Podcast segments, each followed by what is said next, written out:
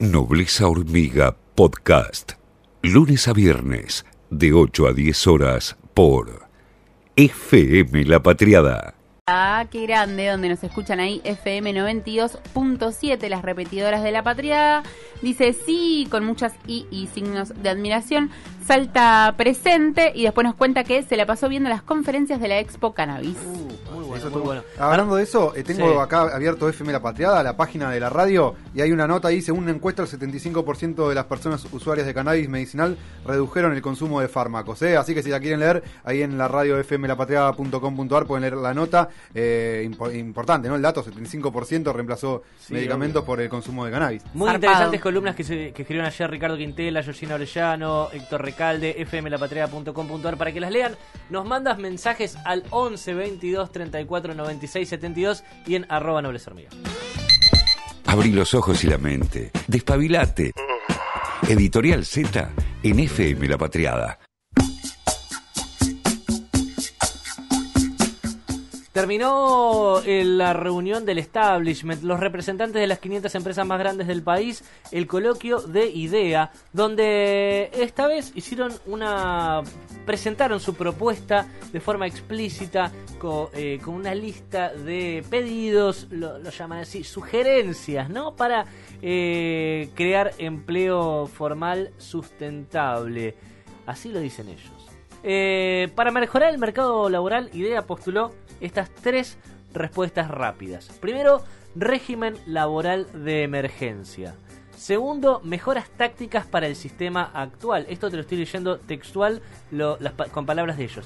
Y en tercer lugar, cambios institucionales para adaptarse a las nuevas demandas del mercado laboral. El primero de los puntos que te acabo de mencionar significa reducción temporal de las cargas patronales. Esto justamente lo que significa es que los empleados paguen, los empleadores, perdón, paguen menos este, impuestos a la hora de contratar personal nuevo. Es un beneficio por tres años que, pensa- que piensan ellos, ¿sí? Ellos dicen que de esta forma se va a, eh, contratar más personal, que le escuchaba recién a, a- Luciana Glesser en Hola Buenos Días, mencionar que es cierto, eh, no, no se ha comprobado que esto haya generado más empleo justamente. Eh, también pidieron un nuevo esquema temporal para los despidos y también la apertura de despidos sin causa, sin justa causa. Eh, a ver, también, también lo que hicieron fue pidieron reducir el costo de las indemnizaciones en pymes. Por ahora lo, lo circunscribieron a las pequeñas y medianas empresas. Eh, y la conflictividad también, bajar la conflictividad, dicen ellos, que se consigue con la federalización del servicio de conciliación laboral obligatoria, que es algo- un, un, eh, proceso que ya están aplicando varias provincias. Lo que dicen ellos es, bueno, ahora que, que todo, que, que en todo el país sea obligatorio esto, ¿sí?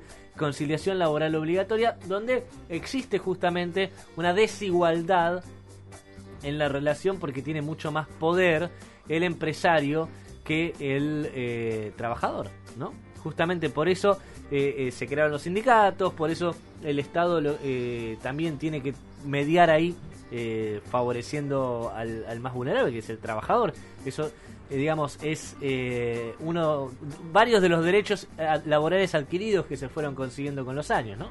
El tercer punto de esto que te comenté, pone énfasis en eh, capacitaciones, un programa de capacitaciones en el entorno laboral, pero en el que el Estado subsidie esas capacitaciones. Es decir, que vengan las personas a mi empresa, dicen los- los 500 compañías más grandes del país, que vengan los empleados a mi empresa, yo les doy capacitación, pero que el Estado les pague mientras, y después de que terminen la capacitación, todos quedan aptos para este, cumplir tareas técnicas y yo me voy a contratar a un pe- una pequeña porción de ellos, una pequeña fracción, el 10% de ellos.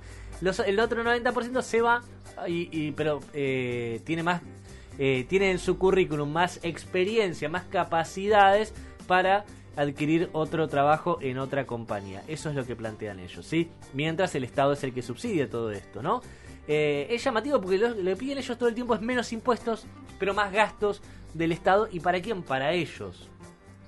Eh, Manuel Álvarez Agís eh, fue muy interesante lo que les dijo de frente, ¿no? Al plantearles que ellos eh, eh, estaban haciendo muchas exigencias sin poner, pedir nada, sin ofrecer nada a cambio en la mesa, ¿no? Y también les recordó, les mostró que el costo laboral es eh, la mitad en estos momentos que lo que era en 2011, 2015 y 2017. El cierre del coloquio de idea lo realizó el presidente Alberto Fernández, en el que fue contundente. Les dijo que no. A todas estas propuestas les dijo que no. La expresión fue, hasta aquí no existen evidencias que demuestren que generalizar la flexibilización de despidos genere efectos positivos en el empleo. ¿Sí? Les dijo que no, entonces, a flexibilizar los despidos porque el planteo es, bueno, ustedes me están diciendo que así se va a generar más trabajo, pero en realidad no hay evidencia de eso. El, último Nobel de Economía, que, que lo eligieron de hecho hace menos de una semana, eh, su trabajo justamente consiste en graficar que- que eso no es así. Y además lo que hubiera pasado en Argentina con medio de la pandemia es que los despidos se hubieran eh, incrementado muchísimo más y en este momento tendríamos una pobreza mucho peor. Eh, para que se den una idea, en Estados Unidos, yo re- repito este número, en Estados Unidos el desempleo se incrementó afectó, digamos, a 45 millones de personas. Toda la población de Argentina quedó desempleada en Estados Unidos al comienzo de la pandemia. Esos fueron los nuevos pedidos de subsidio de desempleo. 45 millones de nuevos pedidos de subsidio de desempleo.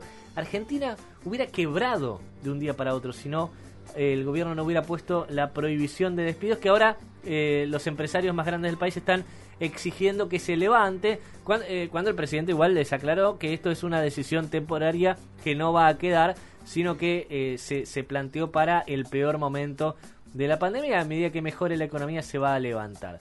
El tema es que no se levante de repente, pues si, si, si se saca de un día para otro, justamente estas grandes compañías van a eh, despedir a diestra y siniestra, ¿no?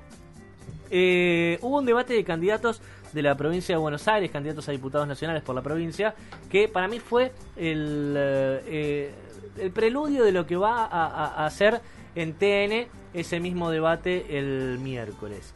Eh, el salón lleno de 500, insisto, ¿no? 500 grandes empresarios de Argentina, el coloquio de idea, repartió siete aplausos. Cinco de ellos fueron no a Diego Santilli, a José Luis Espert. Los otros dos tampoco a Diego Santilli, sino que a Cynthia Houghton. A Spert le aplaudieron que eh, haya pedido, bueno, primero una boleta única, que es una exigencia menor comparado con lo que fue el resto de su discurso. Después, que Argentina está yendo hacia Venezuela, pero sin un dictador como, como, tiene, como tiene Maduro. eh, que eh, se necesita bajar los impuestos para las grandes compañías. Que este, bueno, le dio la bienvenida a, a Randazzo al, sentido común, le dice él, por pedir reducir impuestos y hacer más eficientes los gastos estatales y todo, en esa línea, ¿no? Este, Cynthia Houghton, eh, cuando criticó a Tolosa Paz, también la aplaudieron. Eh, estamos hablando, insisto, del 0,001% más rico de Argentina y me quedé charlando con empresarios, con consultores después de eh, estos debates de candidatos a diputados y el discurso del presidente. Y lo que me comentaban algunos consultores muy importantes de Argentina es que eh, el elogiar justamente a eh, candidatos de base extrema derecha, que ellos no van a votar seguramente, es para marcar la agenda a Santilli, por supuesto, que fue el único que no se la jugó, eh, quizás porque se sintió cómodo con el resultado, me decían, pero justamente al aplaudir cinco veces a José Luis Espert, eh, insisto, un auditorio de re- repleto de los 500 representantes de empresas más grandes de Argentina, lo que estuvieron haciendo fue decirle a Santilli, nosotros queremos que vos vayas por allá, que vos vayas un poco más a la derecha todavía, así que imagínense, ¿no? En caso de que llegue a irle mejor todavía a Juntos por el Cambio, lo que va a hacer este círculo rojo, que es el establishment, el que tiene diálogo constante con eh, algunos partidos políticos, por supuesto que Juntos por el Cambio es uno de ellos. El gobierno por lo pronto le dijo no a este pedido de flexibilización laboral que le hicieron las 500 compañías más grandes de Argentina, pero está tratando de marcarle agenda a Juntos para que vaya más por la derecha todavía, y hasta ahora, hasta este momento, lo que vimos cuando gobernó Macri es que siempre le hacen caso a estos empresarios. Siempre le estuvieron haciendo caso y es una alerta para todos los trabajadores justamente que le estén pidiendo que se derechicen todavía más. Desde el barrio de la Paternal, en la Nobleza Hormiga Podcast, lunes a viernes, de 8 a 10 horas por FM La Patriada